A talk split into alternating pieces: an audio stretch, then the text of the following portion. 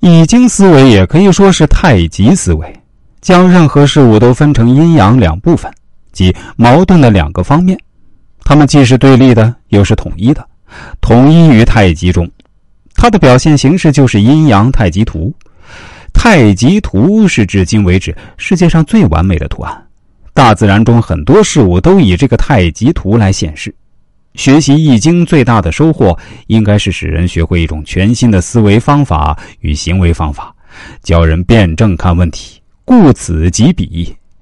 不但要看到事物可见的一面，而且要明了它的不可见的一面，知道它的过去、现在和未来的结果。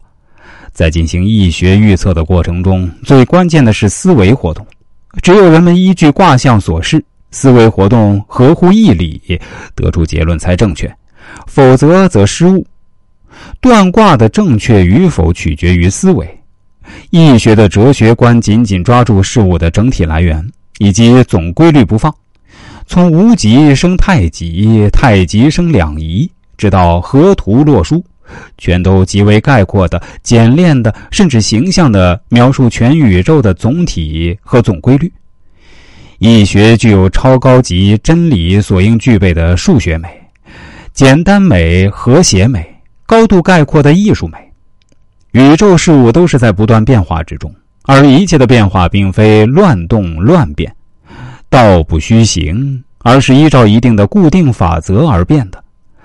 易学把事物分别纳入五行分类中，去研究万物的属性，并阐述它们的相生相克关系、阴阳变化态势，从而总结出来事物发展的必然规律。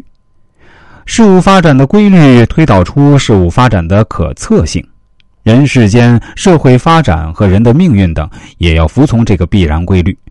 故可以预测得知啊，一切事物的发生、存在、发展都是依据客观规律。所谓偶然的东西，都是必然发生的结果，都有其本质的内在联系，并且都有照机，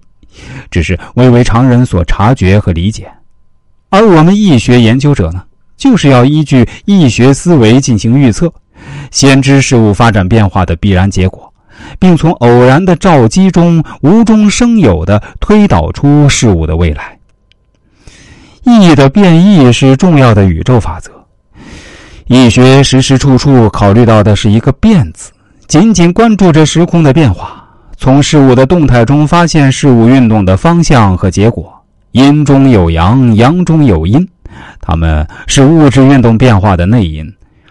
事物总是朝着它对立面发展变化，并尽早出现物极一变，一元复始，万象更新，一层又一层的螺旋性、周期性变化，周而复始，无穷无尽。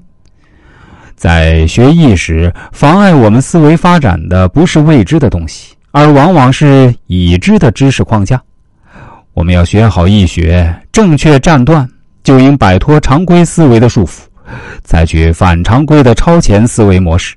运用灵感思维、顿悟思维、超五官感知思维，直到最后出现特异思维、以天地人遥感思维。在思维过程中，有时会出现一些与常规来说是错误的，而这些谬误这时往往又是正确的结果。层次低的粗糙思维往往。引导出高层次真理。